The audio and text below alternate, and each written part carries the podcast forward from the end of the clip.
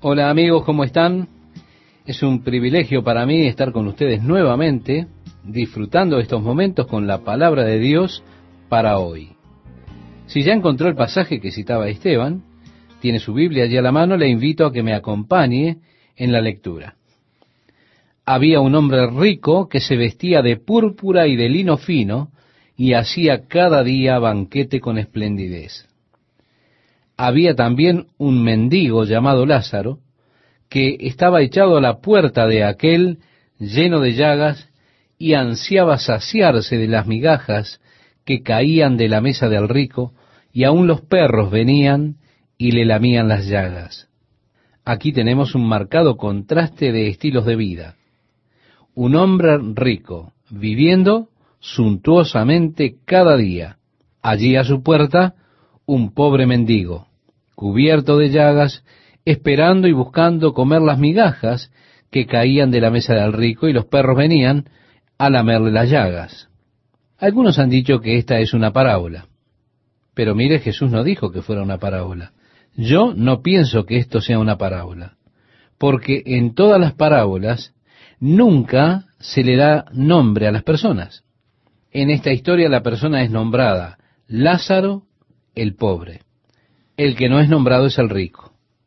El versículo 22 nos dice, aconteció que murió el mendigo y fue llevado por los ángeles al seno de Abraham, y murió también el rico y fue sepultado.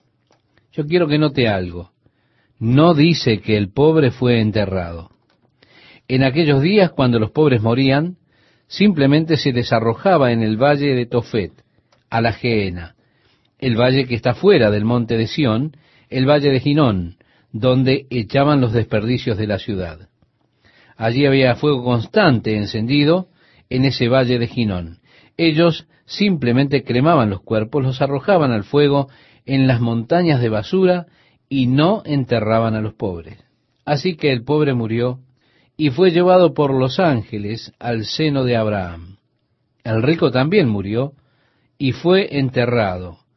Y en el infierno, el Hades, alzó sus ojos, estando en tormentos, y vio de lejos a Abraham y a Lázaro en su seno. Entonces él, dando voces, dijo, Padre Abraham, ten misericordia de mí, y envía a Lázaro para que moje la punta de su dedo en agua, y refresque mi lengua, porque estoy atormentado en esta llama. Pero Abraham le dijo, Hijo, acuérdate que recibiste tus bienes en tu vida, y Lázaro también males. Pero ahora éste es consolado aquí y tú atormentado. Además de todo esto, una gran cima está puesta entre nosotros y vosotros, de manera que los que quisieren pasar de aquí a vosotros no pueden, ni de allá pasar a acá. Entonces le dijo, Te ruego, pues, Padre, que le envíes a la casa de mi padre porque tengo cinco hermanos, para que les testifique, a fin de que no vengan ellos también a este lugar de tormento.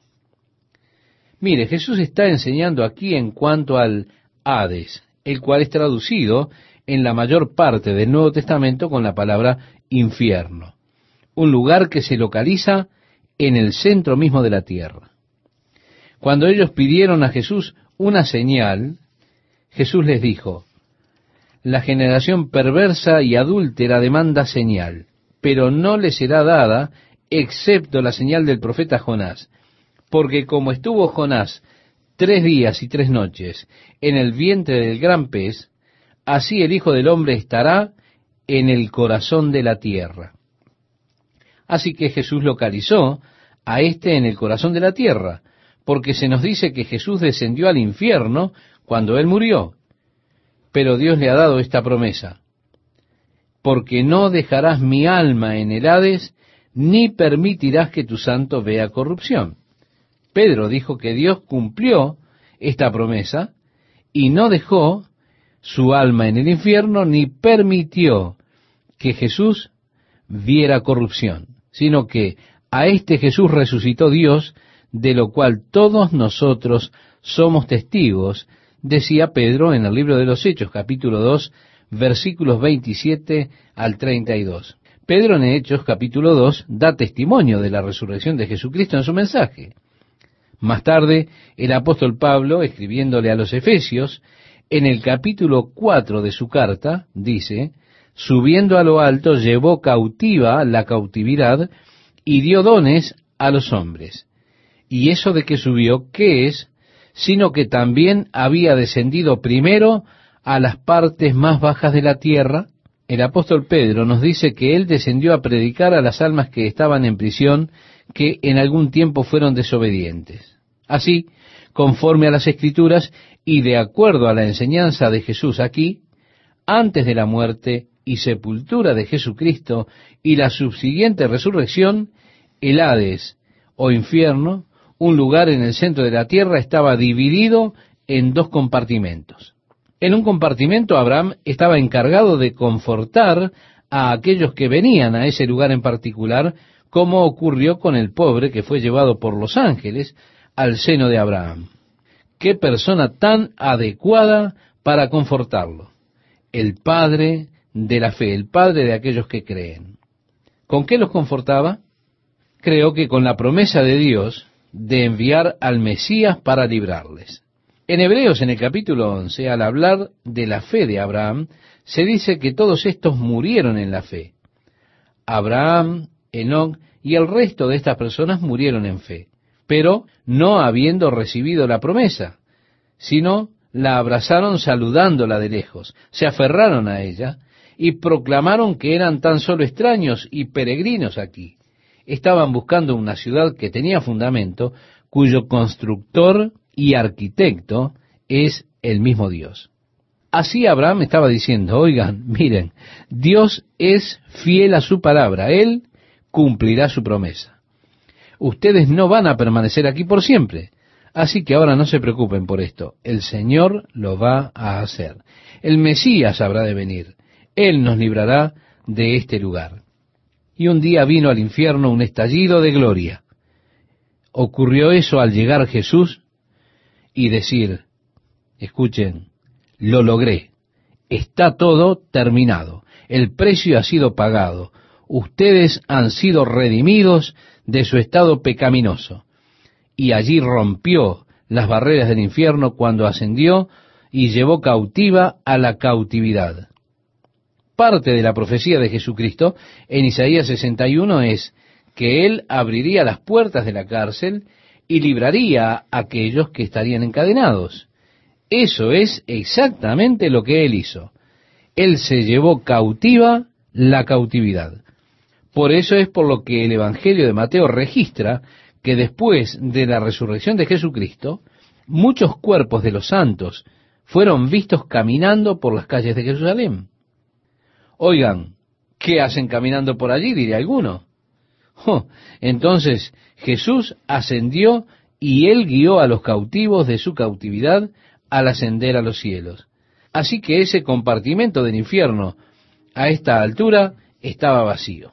Bien, el otro compartimento en el infierno también será un día vaciado totalmente. Este, como está descrito aquí por Jesús, y quién sabe más que Jesús. Este era un lugar donde el rico estaba siendo atormentado. Allí él pidió que Lázaro fuera enviado para mojar su dedo en agua y refrescar su lengua. Él realmente estaba atormentado en la llama. Un día, al final del reinado milenial de Cristo, la muerte y el Hades darán los muertos que estén en ellos, y ellos estarán delante del juicio del gran trono blanco de Dios. Esto lo podemos ver, estimado oyente, en el capítulo 20 del libro de Apocalipsis.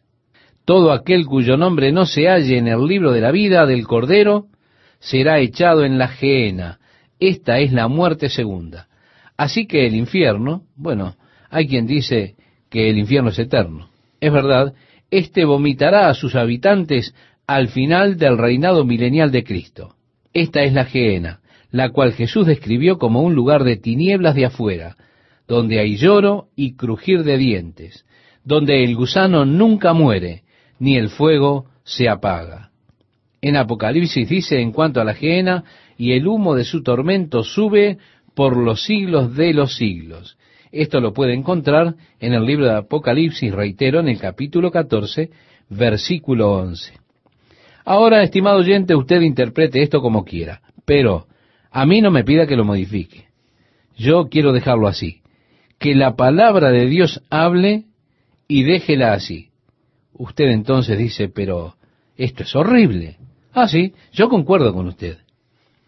Una falacia común se expresa comúnmente en la pregunta, ¿cómo puede un Dios de amor confinar al hombre al castigo eterno, enviar a un hombre al infierno? La pregunta es una falacia porque primeramente el Dios de amor al cual servimos nunca ha enviado una persona al infierno, ni él enviará a nadie jamás allí. De hecho, el Dios de amor al cual servimos ha hecho algo mejor que violentar la libre voluntad del hombre para guardarle del infierno. El Dios de amor al cual servimos envió a su Hijo Jesús a morir en una cruz, de modo que los hombres no tuviesen que ir al infierno. Jesús vino para buscar y salvar lo que se había perdido, y Dios ha hecho todo para no violentar la libre voluntad del hombre. Así que el hombre, por su propia elección, determina ir al infierno. Dios, reitero, nunca mandó ni mandará a nadie al infierno. Así que más que decir, ¿cómo puede un Dios de amor enviar a alguien al infierno? Simplemente diga, ¿cómo puede un hombre ser tan tonto de escoger ir al infierno cuando Dios ha hecho todas las provisiones para librarle de allí? Pero eso es lo que la verdad realmente es. Ahora, un par de cositas más que he notado en cuanto al Hades. No hay transferencia de un lugar al otro. Los que están en este lado, si quieren, no pueden ir para allá. Abraham le dijo esto al rico. Ni los que están allí pueden venir aquí. Los límites son fijos no hay transferencia de ida y vuelta. Hay conciencia, hay recuerdos. Mire lo que dice allí, hijo, acuérdate, en tu vida tuviste lujos, tuviste bienes. Lázaro lo que tuvo fueron males. Recuerda, él podía recordar. Él recordó a sus hermanos. Si no puede venir a consolarme a mí un poco, decía este rico, por favor, envíale a mi casa, tengo cinco hermanos, no quiero que vengan a este lugar. Abraham le dijo, a Moisés y a los profetas tienen, óiganlos. Él entonces dijo, no, padre Abraham, pero si alguno fuere a ellos de entre los muertos, se arrepentirán. Mas Abraham le dijo, si no oyen a Moisés y a los profetas, tampoco se persuadirán, aunque alguno se levantare de los muertos. Ahora, para mí, esto es realmente muy interesante. Jesús está hablando, recuerde, a los fariseos. Y había un hombre llamado Lázaro, el cual vivía en la ciudad de Betania, él estaba muy enfermo, sus hermanas enviaron un mensaje urgente a Jesús, el cual estaba en el río Jordán, un mensaje diciéndole, ven pronto, el que amas está enfermo. Pero Jesús se quedó en la zona del río Jordán con sus discípulos por dos días, y luego él dijo, ven, vamos a viajar para visitar a Lázaro. Cuando estaban de viaje, Estaban hablando sobre la enfermedad de Lázaro y Jesús dijo, bueno, él duerme. Y los discípulos dijeron, oh, eso es una buena señal.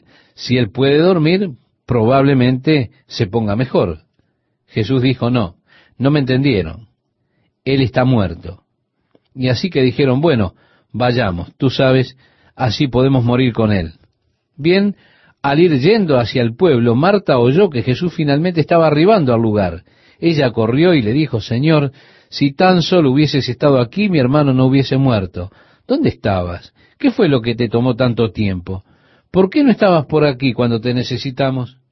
Jesús dijo, Marta, tu hermano ha de vivir nuevamente. Oh, sí sé que en el día final, en la gran resurrección. Jesús dijo, no, Marta, yo soy la resurrección y la vida, y el que cree en mí, aunque esté muerto, vivirá. Y el que vive y cree en mí, nunca morirá. ¿No crees esto, Marta? Es duro, ¿no es cierto? Bastante radical, pero ¿ve lo que él hizo? Como siempre lo hace. Él separa a los hombres en dos categorías, aquellos que creen y los que no. Quiero decir, Él hace un enunciado radical y luego se divide en los grupos. Da una estocada y usted está de un lado o del otro. Créalo o no lo crea. ¿Usted también tiene esperanza de vida eterna o no tiene esperanza de vida eterna? Ella dijo, Señor, creo que tú eres el Mesías prometido. Y así fue que luego vinieron a la casa donde todos estaban llorando, y María dijo, Señor, si tan solo hubieses estado aquí, mi hermano no hubiese muerto. Jesús dijo, ¿dónde le habéis enterrado? Ven que te mostraremos el lugar. Y ellos llegaron a la tumba. Y Jesús dijo, rodad la piedra. Ellos dijeron, no, Señor, no podemos hacer eso. Y de ya.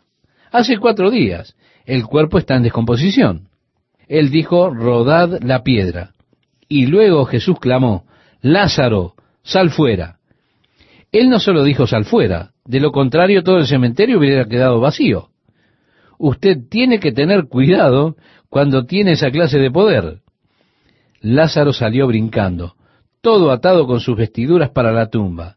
Jesús dijo, desatadle y dejadle ir. Y se fueron a casa y le prepararon la cena, y Jesús estaba sentado para cenar. Y los fariseos dijeron, mejor matémoslo. Quizá estos fueron algunos de los hermanos del rico. Abraham estaba en lo correcto. No creerán aunque vean a uno que vuelve de la muerte. Lázaro salió de la muerte. Esto no hizo que los fariseos creyesen. Oh, hubieron quienes cuando le vieron creyeron. Pero si usted está predispuesto a la incredulidad, todas las pruebas del mundo no le cambiarán a usted de posición. Creer en Jesús es una cuestión de elección. Yo escojo creer en Jesucristo y creyendo en Él, espero no morir eternamente. Entonces aquí Jesús les está diciendo un poco sobre lo que está sucediendo. Me parece interesante cómo responde Abraham. Si ellos no van a creer, si ellos escogen no creer, ellos no creerán aún si ven el milagro de uno que viene de la muerte. Ellos dirán quizá, oh bueno, debía estar desmayado. Realmente no estaba muerto. No es tanta suerte el hecho de que revivió, y cosas como por el estilo, ¿verdad? Ahora, Él se vuelve nuevamente a sus discípulos, Jesús se vuelve nuevamente a sus discípulos, y en el versículo 1 del capítulo 17 leemos, dijo Jesús a sus discípulos, imposible es que no vengan tropiezos.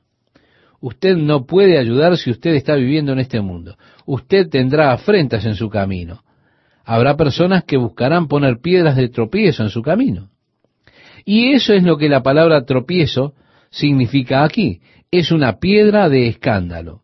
Es imposible vivir su vida sin que estas cosas acontezcan.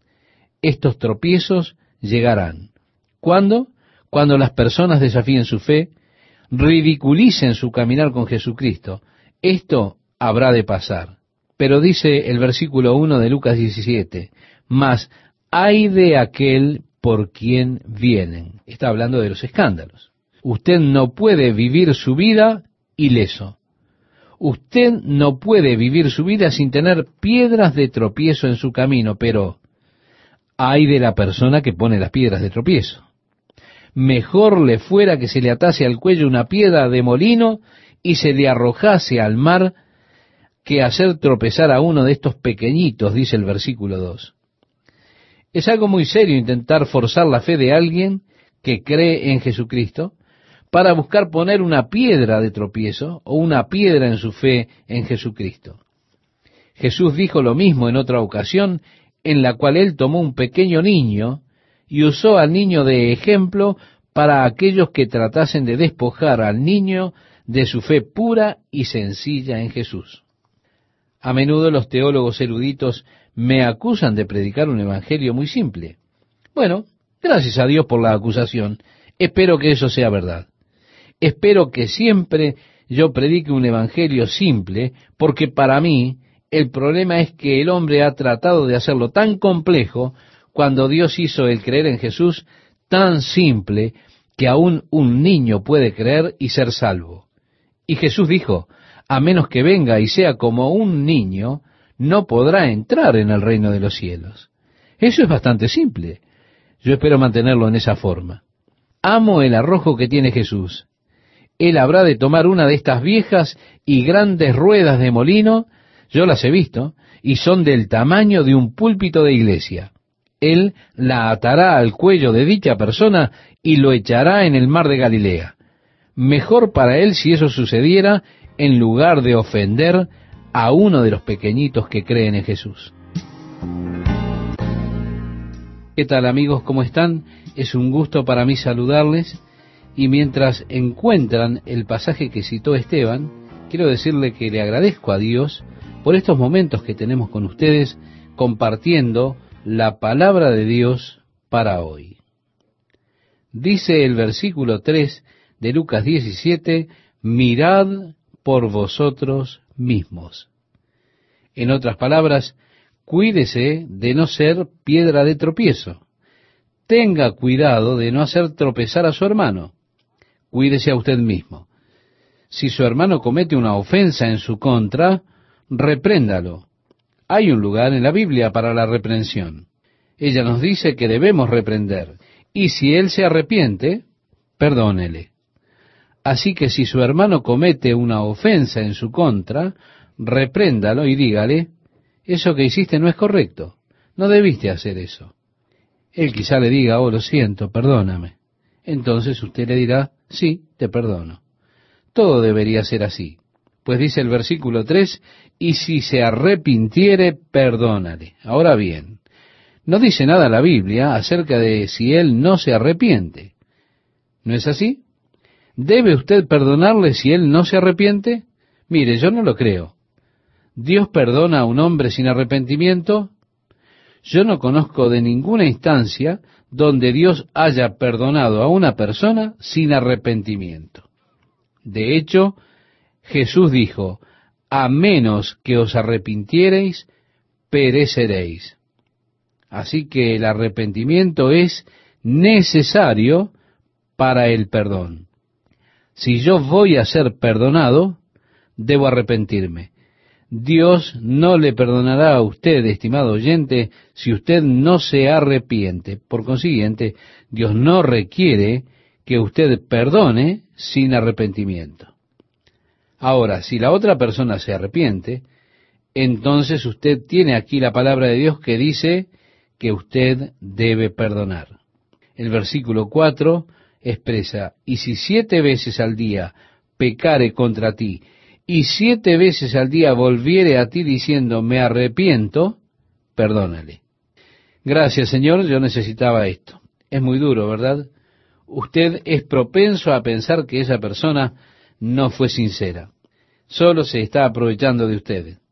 Si siete veces esa persona comete algún acto malvado y rápidamente dice, me arrepiento, me arrepiento, y aún así, si esa persona se arrepiente siete veces el mismo día, yo debo perdonarlo. Yo no puedo hacer esto a menos que el Señor me ayude. Los apóstoles, sin duda, pensaban de la misma manera, porque cuando Jesús dijo esto, ellos dijeron, aumentanos la fe. Así dice el verso 5. Dijeron los apóstoles al Señor, aumentanos la fe. En otras palabras, ayúdame, Señor, yo no puedo manejar esto. Entonces el Señor dijo, si tuvierais fe como un grano de mostaza, yo pienso que nosotros muchas veces cometemos un error en esto, pensando en la fe en cantidad. Y pensamos, un grano de mostaza es tan pequeñito, solo un poquito de fe. Pensamos en ello por cantidades o en medidas. Pero Jesús no dijo que si usted tuviera tanta fe como el tamaño de un grano de mostaza, ¿o sí? Él no se estaba refiriendo a la medida en absoluto. Si usted tiene fe como un grano de mostaza, podríais decir a este sicómoro, desarráigate y plántate en el mar y os obedecería. Donde sea que yo leo algo como esto, me pregunto, Señor, ¿cuánta fe tengo yo? Mire, permítame sugerirle que un grano de mostaza es bastante pequeño. Y cuando es sembrado en la tierra y germina, cuando esa planta de mostaza comienza a crecer desde la pequeña semilla, comienza a moverse en un sentido, especialmente para su tamaño, las montañas de basura por encima de ella que tiene que quebrar y crecer hasta llegar a ser una planta de mostaza, son tremendas. Así que fe como un grano de mostaza. Allí está ese principio para la vida de poder mover montañas. En otro momento los discípulos dijeron, Señor, aumentanos la fe. Y tal vez Él solo les está mostrando cuán pequeña era la fe de ellos. Y este es un patrón. Entonces yo debo tomar mi lugar junto a ellos. Yo deseo que el Señor aumente mi fe. Este negocio de la fe, sin embargo, se ha vuelto un asunto muy difícil, porque muchas veces nos encontramos a nosotros mismos intentando generar fe. Muchas veces estamos hechos para sentir culpa. Bueno, hermano, si usted hubiera tenido suficiente fe, de seguro no estaría en el lío en que usted está. Usted no estaría tan enfermo si hubiera tenido suficiente fe. Pero si hay un momento en que una persona necesita consuelo y ayuda, es cuando está enferma, cuando está débil y abatida. Y no ayuda en nada decirle a una persona, si usted hubiera tenido suficiente fe, usted no estaría en esta condición, hermano. Esto no ayuda en absoluto. Usted está siendo tan malo como aquellas personas que fueron a consolar a Job. Usted está pateando a una persona cuando está abatida. Yo no puedo generar fe, no puedo producir fe. La fe es un regalo de Dios. Y es glorioso cuando Dios planta esa fe en su corazón. Pero si Él no lo hace, no sé lo que usted pueda hacer acerca de esto. Así que creo que es apropiado que los discípulos digan, Señor, aumentanos la fe. El Señor está hablando con ellos acerca de lo que es ser un siervo. Usted es el siervo del Señor. Él ha llamado a estos discípulos a ser siervos. Y Él está hablando con ellos acerca de lo que implica ser un siervo. Y dice el verso 7, ¿quién de vosotros, teniendo un siervo que ara o apacienta ganado, al volver él del campo, luego le dice, pasa, siéntate a la mesa? ¿No le dice más bien, prepárame la cena, ciñete y sírveme hasta que haya comido y bebido, y después de esto, come y bebe tú? ¿Acaso da gracias al siervo porque hizo lo que se le había mandado? Y Jesús dijo, no es así. Pienso que no. Así también vosotros, cuando hayáis hecho todo lo que os ha sido ordenado, decid, siervos inútiles somos, pues lo que debíamos hacer, hicimos. Mi actitud, luego de haber llegado de servir al Señor, Él me da otra tarea para hacer y yo estoy tan cansado, siento que no puedo moverme. Pero voy al hospital, hago un llamado, oro por ellos y los animo. Luego manejando de regreso a casa me voy durmiendo y subo las escaleras para ir a la cama y pienso, Señor, deberías hacer algo grande para mí ahora. Mira cuán bueno soy. Mira lo que he hecho por ti. De veras, Señor, tú debes bendecirme ahora. Yo soy tan bueno. Pero el Señor dice, no, no debo decir que soy un siervo inútil. Yo solo he hecho lo que era mi deber. Yo soy un siervo. ¿Cuál es mi deber? Obedecer a mi Señor. No buscar mi gloria, no buscar las gracias, no buscar palmadas en el hombro. Yo sé que es difícil en el matrimonio, pero debemos pedirle a Dios que nos ayude. Muchos hombres creen que sus esposas son sus siervas, pero ella es la esposa y es una falla no darle a su esposa más reconocimiento por esos buenos atributos, esas hermosas cualidades que ella tiene. Decirle simplemente, oh cariño, esta fue la cena más deliciosa que he comido. Estaba perfectamente condimentada, estaba realmente deliciosa. Muchas veces no se dicen esas cosas, pero si ella quema las zanahorias, el esposo dice, quemaste las zanahorias, ¿no? Qué feas. Nadie es tan tonto que no pueda aprender, pero aún así, en la posición de siervo, no debo buscar esas pequeñas gratificaciones. Yo solo he hecho lo que era mi deber. El versículo 11 expresa, yendo Jesús a Jerusalén, pasaba entre Samaria y Galilea, y al entrar en una aldea, le salieron al encuentro diez hombres leprosos, los cuales se pararon de lejos. Por supuesto, estaban en la era de la ley.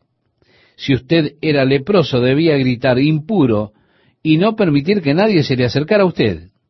Ellos alzaron la voz diciendo, Jesús, Maestro, ten misericordia de nosotros. Cuando él los vio, les dijo, Id, mostraos a los sacerdotes. Y aconteció que mientras iban, fueron limpiados. O sea, a mí me gusta esto, porque nos muestra la variedad con la que Jesús realizó sus obras en medio de los hombres. Él nunca se limitó a un modelo de obrar.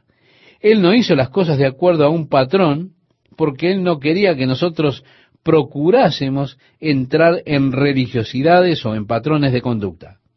Él solo quería que nosotros fuésemos libres para que Dios trabaje en nosotros en diferentes maneras. En otra ocasión un leproso vino y le dijo, Señor, si quieres, puedes limpiarme. Jesús lo tocó y dijo, quiero ser limpio. Ve y preséntate ante el sacerdote.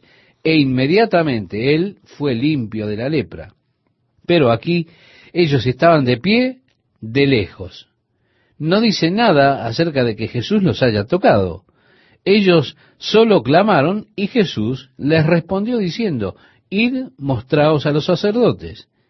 Esto era algo necesario.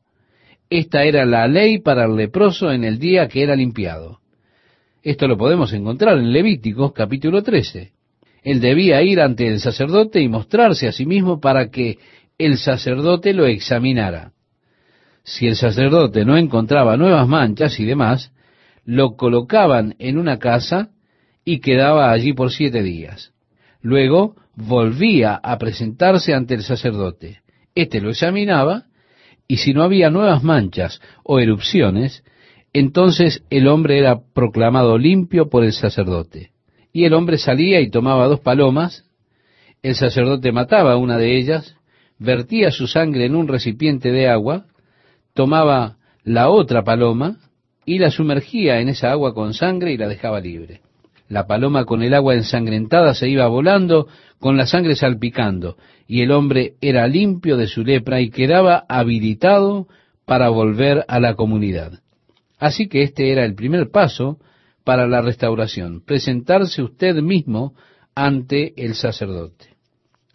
Así que por fe, cuando ellos se dirigían hacia el sacerdote, no se nos dice que ellos fueron limpiados inmediatamente, pero en el camino ellos fueron limpiados.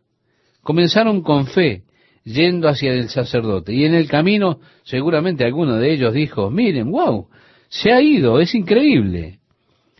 Leemos el verso 15, entonces uno de ellos, viendo que había sido sanado, volvió glorificando a Dios a gran voz, y se postró rostro en tierra a sus pies, dándole gracias. Y éste era samaritano. Mire, los judíos no tenían trato con los samaritanos, ni los samaritanos con los judíos. Pero la miseria hermanó a estos hombres. Ahora, es significativo que de diez, solo uno volvió para dar gracias. Respondiendo Jesús dijo, ¿no son diez los que fueron limpiados? ¿Y los nueve? ¿Dónde están? Esto indica que el Señor está buscando las gracias cuando Él ha obrado en la vida de una persona. Él está buscando esa respuesta y Él la extraña cuando ella no llega. Él preguntó, ¿no son diez los que fueron limpiados? ¿Y los nueve dónde están? Y Él le dijo, ¿no hubo quien volviese y diese gloria a Dios sino este extranjero? Y le dijo, levántate, vete, tu fe te ha salvado. Créame, estimado oyente, él recibió más que la sanidad de su lepra. Él recibió la salvación. El versículo 20 dice, preguntado por los fariseos, ¿cuándo había de venir el reino de Dios? Les respondió y dijo, el reino de Dios no vendrá con advertencia. Aquí la palabra en el griego es una palabra que significa con una manifestación exterior o con un show exterior usted no verá un despliegue exterior del reino cuando llegue el reino en ese momento.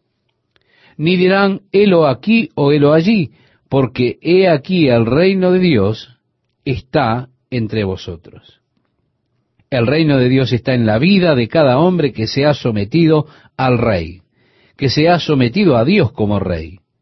Pero con Jesús allí, el reino de Dios estaba en medio de ellos. Él era una demostración de un hombre sometido a la autoridad de Dios. En el versículo 22 leemos, y dijo a sus discípulos, tiempo vendrá cuando desearéis ver uno de los días del Hijo del Hombre y no lo veréis. Y os dirán, helo aquí o helo allí, no vayáis ni los sigáis, porque como el relámpago que al fulgurar resplandece desde un extremo del cielo hasta el otro, así también será el Hijo del Hombre en su día. El reino de Dios está viniendo. Será como relámpago. Todo el mundo le verá cuando suceda. Pero luego de que Él venga en esa gloria, leemos el versículo 25, nos dice, pero primero es necesario que padezca mucho y sea desechado por esta generación. Como fue en los días de Noé, así también será en los días del Hijo del Hombre. Comían, bebían, se casaban y se daban en casamiento, hasta el día en que entró Noé en el arca y vino el diluvio y los destruyó a todos. Asimismo, como sucedió en los días de Lot, comían, bebían, compraban, vendían, plantaban, edificaban. Mas el día en que Lot salió de Sodoma, llovió del cielo fuego y azufre y los destruyó a todos. ¿Qué es lo que está diciendo Jesús? Podemos preguntar. El reino del cielo, cuando venga, será como en los días de Noé, será como en los días de Lot. Las personas continuarán en sus negocios, normalmente, comiendo, bebiendo, dándose en matrimonio, comprando, vendiendo, plantando, construyendo, así será. El versículo 29 pienso que es significativo, porque dice, mas el día en que Lot salió de Sodoma, llovió del cielo fuego y azufre, y los destruyó a todos. Yo no creo que el juicio de Dios venga sobre la tierra hasta que la iglesia sea llevada de aquí. No creo que la iglesia vaya a enfrentar la ira de Dios el período del gran juicio mencionado en la Biblia, conocido como el período de la gran tribulación pero creo que Lot es una clásica señal de la habilidad de Dios para otorgar justicia mientras reserva al impío para el día del juicio, como dice Pedro en su segunda carta. Ahora vamos a leer el capítulo 17 de Lucas, verso 30 al 32. Si usted me acompaña, estimado oyente, si tiene su Biblia a la mano, allí leemos, Así será el día en que el Hijo del Hombre se manifieste. En aquel día el que esté en la azotea y sus bienes en casa, no descienda a tomarlos, y el que en el campo asimismo no vuelva atrás. Acordaos de la mujer de Lot. La mujer de Lot, quien por supuesto al volver su mirada atrás se convirtió en estatua de sal. Jesús decía, salgan de allí, escapen. Continuamos la lectura y nos dice el versículo 33, todo el que procure salvar su vida la perderá, y todo el que la pierda la salvará. Os digo que en aquella noche estarán dos en una cama, el uno será tomado y el otro será dejado. Dos mujeres estarán muriendo juntas, la una será tomada y la otra dejada. Dos estarán en el campo, el uno será tomado y el otro dejado. Y respondiendo le dijeron, ¿Dónde, Señor? Él les dijo, donde estuviera el cuerpo, allí se juntarán también las águilas. Mire, estimado oyente, esta última porción es realmente difícil de interpretar. Y básicamente hay dos interpretaciones. Están aquellos que interpretan esto como que la persona que es tomada es la que está en problemas porque es tomada para el juicio. Uno es tomado. ¿A dónde, Señor? ¿Dónde está el cuerpo? Allí se juntarán las águilas. Así que ellos dicen que son tomados para ser puestos en la gran batalla de Armagedón, donde las aves irán y se alimentarán del cuerpo de las personas. Esto es una interpretación. La otra interpretación es que esta es realmente una referencia al rapto de la iglesia. Ese rapto que ocurrirá para escapar la iglesia del período de la gran tribulación. Así que usted ve que las dos interpretaciones son totalmente opuestas. Porque en la segunda interpretación, el que es tomado es bendecido, porque él no tendrá que estar en la gran tribulación. El problema con la primera interpretación es que las águilas no son aves de rapiña acerca de los cuerpos humanos. Ellas devoran el ganado, animales vivos, pero no son como los buitres que comen carne humana. Ellos no comen los huesos de las personas. Así que para interpretar el aetos, que es la palabra griega, y que son las águilas, interpretarlo como buitres, eso es erróneo. Pero aún así aquellos que hacen la primera interpretación siempre traducen aetos como buitres. Pero no es una traducción certera del griego aetos, que es águilas. Hay otra palabra para buitres. Esos buitres que se alimentan de carne humana y que estarán en la gran batalla de Armagedón. A lo que se refiere con donde estuviera el cuerpo, allí se juntarán también las águilas, están aquellos que ven esto como el cuerpo de Jesucristo. Donde sea que esté el cuerpo de Cristo, allí habrá águilas. Es decir, sus santos victoriosos serán reunidos. Así que usted tiene dos interpretaciones. Usted puede elegir entre las dos. Ellas son diametralmente opuestas. Ambas no pueden estar correctas. Y cuando usted llega a un pasaje como este, encuentro que probablemente es mejor archivar el asunto y decir, bueno, mejor espero a tener más información. Hola, ¿cómo están? Qué alegría saludarles, estimados amigos, amigas de la palabra de Dios para hoy. Como citara Esteban, vamos a abrir nuestra Biblia en el capítulo 18, versículo 1 del Evangelio de Lucas, y allí comenzaremos la lectura. Mientras usted busca este pasaje, espero que realmente Dios le esté bendiciendo y dándole crecimiento a través de estos estudios que compartimos. Dice el pasaje elegido, también les refirió Jesús una parábola. En otras palabras, el propósito de la parábola era animar a las personas a orar y no desmayar. Leemos también, les refirió Jesús una parábola sobre la necesidad de orar siempre y no desmayar. A mí me resulta interesante que con frecuencia, cuando las personas vienen casi desmayando por un asunto al cual enfrentan, están sin aliento al final del camino, desesperadas, casi locas, comienzan a verter ayes, están tan cargadas que comienzan a decir ay, ay, y tienen problemas, dificultades y demás y esa válvula de liberación está que explota. Ahora uno le dice a ellos, cuando logran una especie de equilibrio, ¿ha orado por esto? Y siente la respuesta, no, no, pero tenemos que hacer algo. No podemos orar. Y eso es exactamente lo que el Señor está diciendo. Debemos orar y no desmayar. ¿Se da cuenta? He encontrado que el Señor no da advertencias que no son necesarias. Muchas veces cuando advierte el Señor, pienso que es innecesario. Yo le digo, Señor, no me tienes que hablar de eso, ya lo tengo solucionado, Señor. Con todo, es en esta área precisamente donde el Señor me ha dado la advertencia que finalmente termino en problemas porque no he escuchado. No pienso que necesite la advertencia en aquello que Dios conoce. Él sabe qué es lo que está delante en el camino. Y Él no nos previene innecesariamente ni nos exhorta así. En esta parábola que tiene el fin de que los hombres deben siempre orar y no desmayar, es el área en la cual muchas personas tienen problemas. Siempre están desmayando y no orando, simplemente quedan dándole vueltas a la cosa. Primero, en la parábola no cometa el error de pensar en forma de paralelismo, porque Jesús primeramente habla de un juez malvado. Los jueces romanos, o aquellos que fueron señalados por el gobierno romano, eran notoriamente deshonestos. De hecho, hay una frase griega que significa el juez de honor, pero con solo un simple cambio. La frase es el juez ladrón.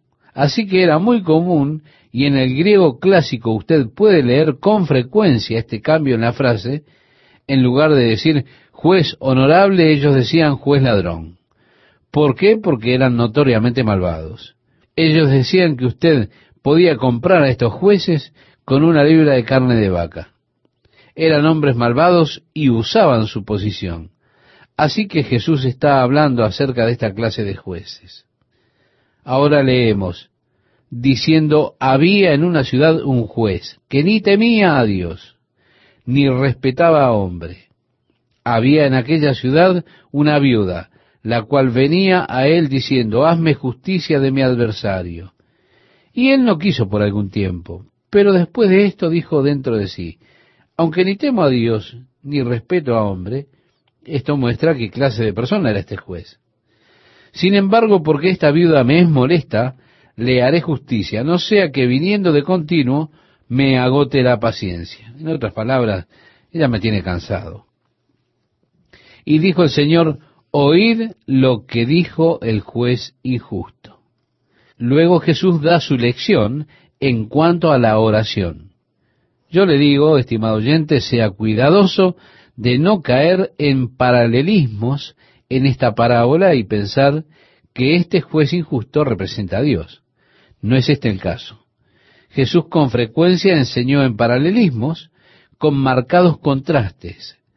Y esta es una de esas parábolas, no de paralelismo, pero de un marcado contraste. De seguro, Él no pone a Dios a la luz de un juez despreocupado, injusto e insensible. Dios es exactamente lo opuesto. Lo que Él nos enseña del Padre que nos ama, nos cuida y se preocupa, así es Dios. Entonces, esta parábola es de contraste. El contraste es este. Si un hombre malvado, duro, que no se preocupa ni de Dios ni de hombres, puede ser persuadido por causa de la persistencia de esta pequeña viuda, en contraste, leemos lo que dice el versículo 7 y 8. ¿Y acaso Dios no hará justicia a sus escogidos que claman a Él día y noche? ¿Se tardará en responderles? Os digo que pronto les hará justicia. Pero cuando venga el Hijo del Hombre, ¿hallará fe en la tierra? Ahora Jesús no está realmente enseñando que usted tiene que ser persistente y continuar y continuar hasta que tenga la respuesta. Él está diciendo que Dios cobrará venganza rápidamente a aquellos que claman a Él. Así que en su mente no dibuje un paralelo. Dios es como este juez y yo simplemente tengo que mantenerme atosigándole hasta que me dé lo que yo quiero. No, no es así. Si su causa es justa, creo que Dios tan solo está esperando por usted para abrir la puerta a través de la oración de manera de que Él pueda hacer lo que ha estado queriendo hacer todo el tiempo. Usted verá, estoy convencido por las escrituras que Dios sabe lo que yo necesito desde mucho antes que yo siquiera lo sepa. Dios sabe lo que voy a estar precisando de aquí a seis meses. Dios sabe lo que voy a estar necesitando dentro de cinco años. Él es mi Padre Celestial. Su principal preocupación es mi eterno bien. Note esto, estimado oyente. Eterno bien, no bien temporal. Ahora, hay algunas cosas que siento que serían temporalmente beneficiosas para mí. Pero Dios sabe que eternamente ellas serán irrecusables para mí. Y así es que trato de informarle a Dios de mis necesidades temporales y todo el tiempo Él sabe de mi necesidad eterna. Ahora, si pudiera por persistencia, simplemente por la persistencia tenaz, por molestar a Dios a través de la oración, hasta que Él finalmente diga, oh, contestemos a este pesado. Me estoy cansado de verle clamando. Entonces puedo estar trayendo a mi vida toda clase de daños y cosas malas. Dios me ama demasiado como para ser disuadido de su perfecta voluntad para mi vida al responder a mis oraciones cuando no están de acuerdo a su plan eterno. Permítame compartir algo con usted. No me gusta que Dios cambie sus planes como resultado de mis constantes solicitudes. Yo quiero la perfecta voluntad de Dios para mi vida. La oración no está determinada para que mi voluntad sea hecha en la tierra. La oración tiene la intención de que se haga la voluntad de Dios en la tierra. Y así es que la verdadera oración comienza con el propósito de Dios, el plan de Dios, la voluntad de Dios. Y Él hace que su voluntad sea conocida por mi corazón, y yo expreso esto a Él en oración. Y por mi expresión en oración, lo que de hecho estoy haciendo es abrir la puerta y estoy dándole a Dios la oportunidad de que Él haga lo que Él ha estado queriendo hacer, lo que Él está deseando hacer, pero que no hará en contra de mi voluntad. Usted verá, Dios le ha dado a usted este asunto del libre albedrío, es decir, el poder de elegir. Y Dios no viola esa elección. Por tanto, la oración abre la puerta a Dios para que Él haga esas cosas que Él desea hacer en mi vida. En el capítulo 15 del Evangelio de Juan, ese glorioso capítulo de la relación entre el creyente y Cristo, Jesús dijo, no me elegisteis vosotros a mí, sino que yo os he elegido a vosotros y los he ordenado mis discípulos para que lleven fruto. Por causa de eso es el capítulo del fruto. Yo soy la vid, ustedes las ramas, y que su fruto permanezca, para que todo lo que pidáis al Padre en mi nombre, Él os lo dé. Note esto, Él os lo dé. No que lo daría, Él os lo dé. Usted ve, esto abre la puerta a Dios para actuar libremente, sin violar su libre albedrío, sin violar su voluntad. Así que soy de la opinión de que la oración más sabia que cualquiera de nosotros pueda hacerle a Dios es, Señor, simplemente haz tu completa y perfecta voluntad en mi vida. Pienso que muchas veces nuestras oraciones pueden estar limitando a Dios. Ellas están poniendo los límites y las restricciones a Dios, como lo hicieron los hijos de Israel, que limitaron al santo de Israel. Y así nosotros muchas veces hacemos eso en nuestras oraciones, diciéndole, oh Señor, necesito cien dólares. Y los necesito desesperadamente. Señor, tú conoces de mis cuentas atrasadas y necesito cien dólares. Dios, por favor, mándame el dinero. ¿Por qué no dice, Señor, por favor, envíame lo que tú sabes que necesito? O así entendería cuánto el Padre nos ama, que confiamos en su sabiduría, en su trato con nuestra vida, o que podamos venir al punto de total compromiso de nosotros con Él, diciéndole, Señor, haz lo que quieras para mí. Jesús no está diciendo que Dios es como un juez injusto. Él está diciendo que es totalmente diferente al juez injusto. Lo está ilustrando por contraste. Si un hombre que es duro, insensible, deshonesto, que no se cuida de Dios, que no se cuida de ningún hombre, puede ser persuadido por medio de la persistencia de una pequeña viuda, ¿no vengará Dios a sus hijos rápidamente? Sí, él dijo, yo digo, él lo hará. Pero entonces Jesús hizo una pregunta interesante. Él dijo, os digo que pronto les hará justicia, pero cuando venga el Hijo del Hombre, ¿hallará fe en la tierra? Se nos dice en el Evangelio de Mateo, en el capítulo 24, una de las señales del fin será la iniquidad abundando en la tierra, haciendo que muchos se enfríen. Podemos decir que este pasaje va junto con esta pregunta. Creo que estamos viviendo en el periodo más duro de la historia para vivir una vida cristiana consistente y consagrada. No creo que alguna vez en la historia de la Iglesia haya habido más tentación puesta tan libremente delante de los hombres como al presente, a través de los medios, a través de las películas, de la televisión, de las revistas.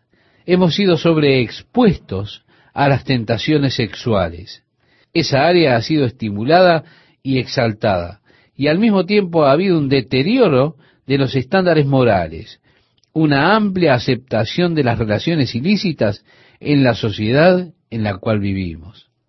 No creo que alguna vez en la historia del hombre haya habido tan amplia exposición y tiempo más difícil de vivir una vida comprometida realmente con Jesucristo.